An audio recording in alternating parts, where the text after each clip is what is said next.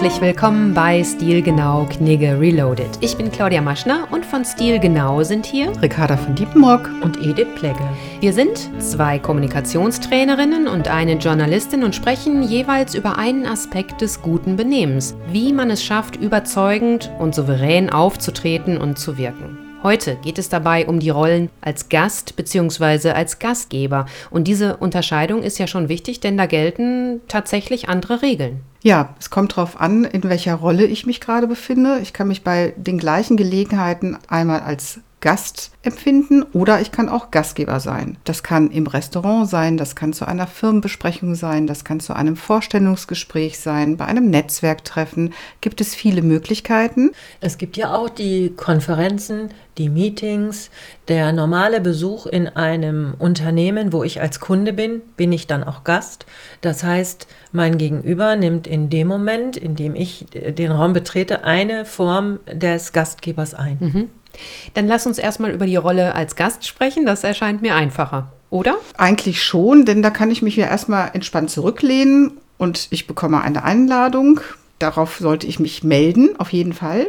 Entweder Wie zusagen, schnell? Ja, schon zügig. Ich würde es schon eigentlich direkt, dann vergisst man es mhm. nämlich also nicht. Also je schneller, desto besser. Ja, je so. schneller, desto besser, dann kann der Gastgeber planen. Und häufig steht ja unter den Einladungen, gerade bei etwas formelleren privaten Einladungen, UAWG, um Antwort wird gebeten und ein Datum dahinter.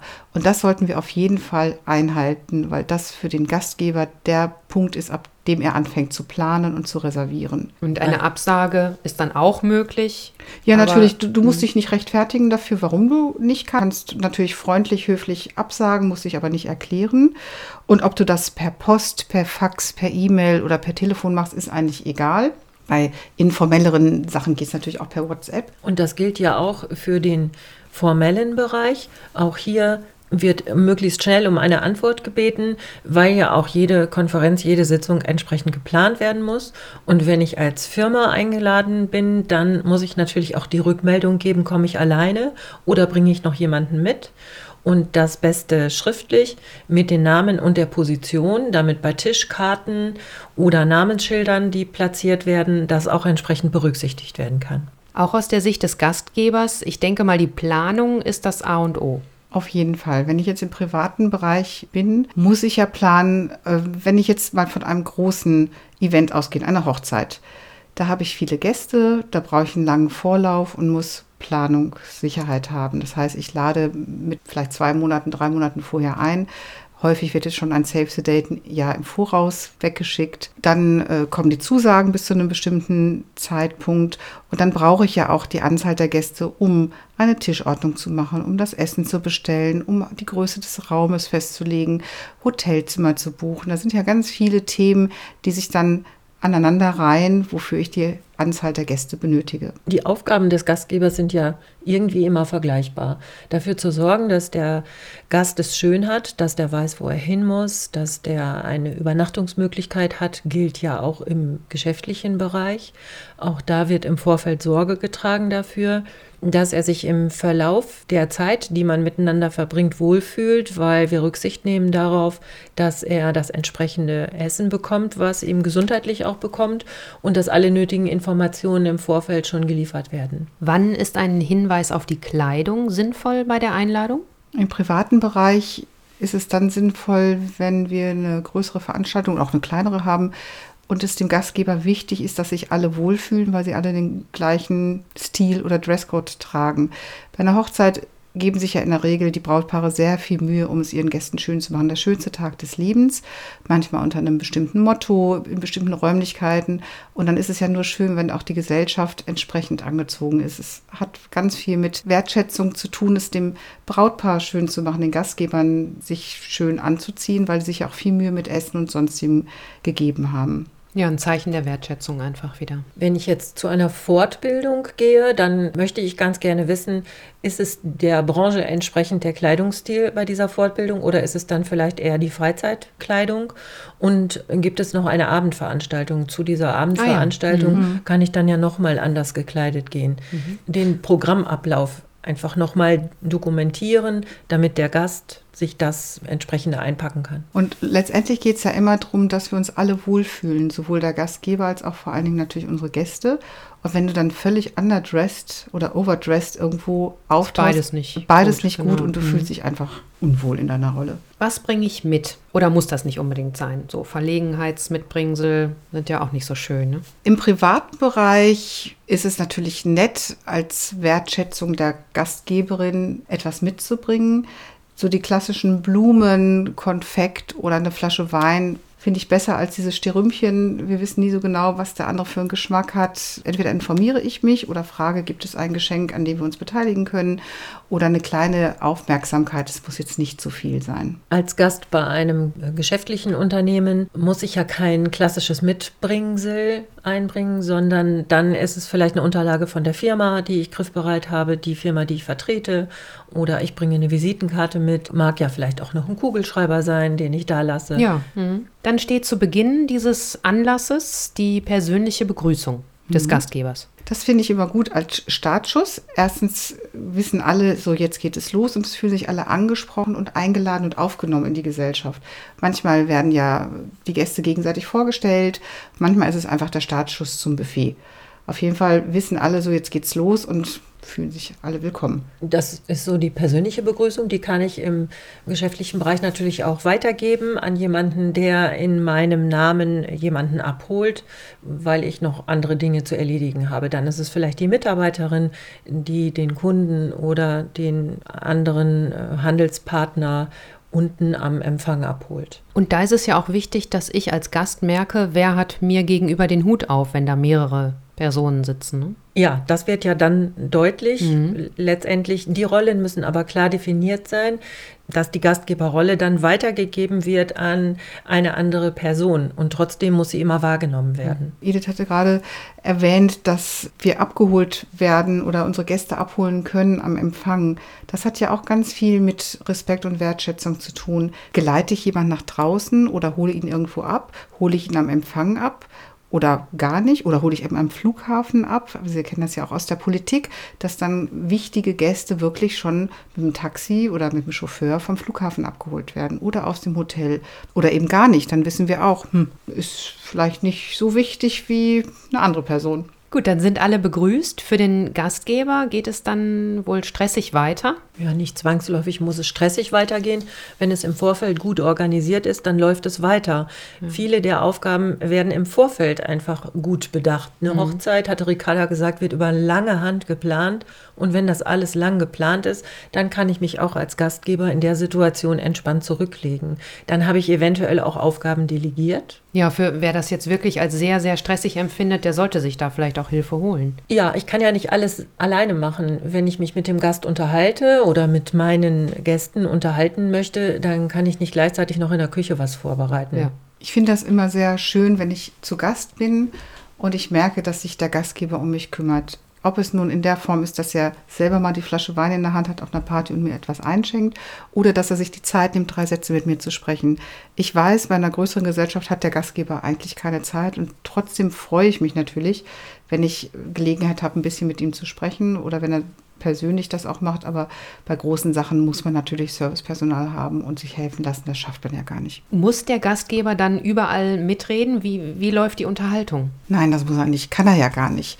Also er ist Vermittler vielleicht, dass die Gäste sich miteinander unterhalten und sie vielleicht miteinander bekannt macht, indem er ihnen erzählt, worüber man sich kennt, dass sie einen Anhaltspunkt haben zum Weitersprechen. Ansonsten kann er das gar nicht leisten. Bei der Tischordnung ist es ja ganz schön darauf äh, zu achten, dass Menschen in irgendeiner Art und Weise einen Anknüpfpunkt haben, dass sie vielleicht ein vergleichbares Hobby haben oder andere Interessen oder regelmäßig in ein Urlaubsland gefahren sind oder aus vergleichbaren Branchen kommen, dass da relativ schnell klar ist, dass sie einen Konsens haben. Wie viel muss sich der Gastgeber denn kümmern? Also wenn alle sich gut unterhalten, dann kann er sich schon mal zurücklehnen. Ja, auf jeden Fall. Soll ja auch für ihn schön sein. Wenn er das geschafft hat, ist es natürlich toll. Da müssen wir vielleicht nochmal unterscheiden zwischen dem privatlichen und dem, äh, zwischen dem privaten und dem beruflichen Kontext. Beim Privaten läuft es irgendwann, dann geht es noch hinter um die Verabschiedung. Beim geschäftlichen Termin ist es natürlich anders, weil da der Gastgeber vielleicht doch eher die Regie übernimmt von dem Abend oder dem Essen und durch das Gespräch führt. Das ist jetzt im privaten Kontext nicht unbedingt der Fall und nicht unbedingt nötig. Gehen wir davon aus, dass wir in ein Restaurant oder zum Essen eingeladen haben.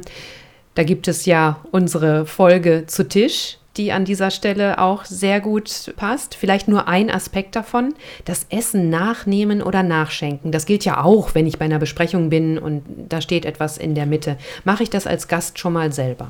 Eigentlich nicht. Das ist eine Aufgabe, die dem Gastgeber zusteht, dass er uns etwas anbietet, dass er uns nachschenkt. Man kann das dann kommunizieren, sagen, bitte bedienen Sie sich dann doch selber oder nehmen Sie sich etwas. Das sind eigentlich alles Dinge, die der Gastgeber dann macht.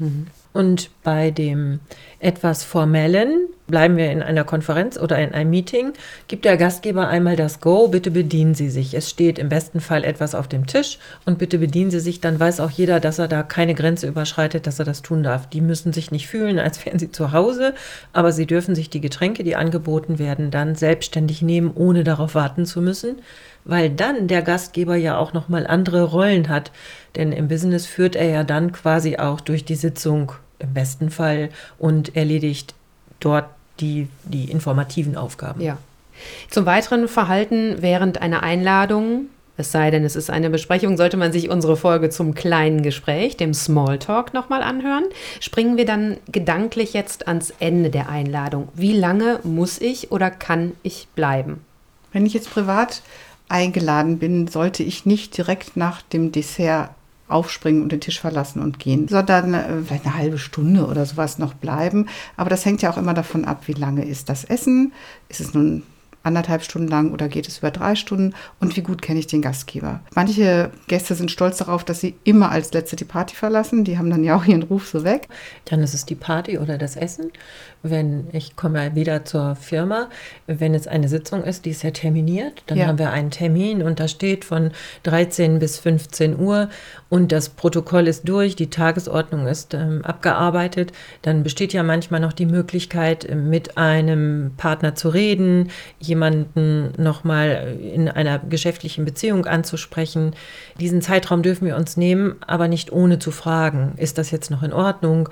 Haben Sie noch kurz die Zeit? Ich muss noch eine Viertelstunde was besprechen, formulieren und dann aber auch gehen und nicht diese Sitzungszeit als Gast ausreizen. Wie sieht es nach der Feier oder nach diesem Anlass aus? Wenn wir privat eingeladen sind, ist es sehr nett, wenn wir uns danach bedanken. Wir wissen einfach als Gastgeber, ach, war das eine schöne Party und freuen uns auch darüber, wenn dann nochmal gesagt wird, ach, es war so ein schöner Abend und wir haben uns so wohl gefühlt und es hat so einen Spaß gemacht.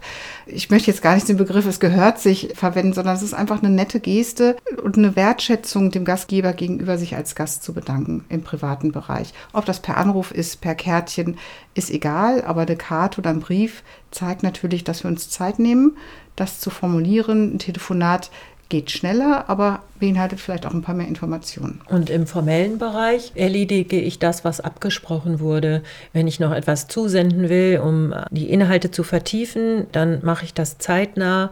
Da ist es aber nicht angesagt, sich zu bedanken für einen schönen oder geschmackvollen Nachmittag, sondern äh, das ist halt klassisches Business to go.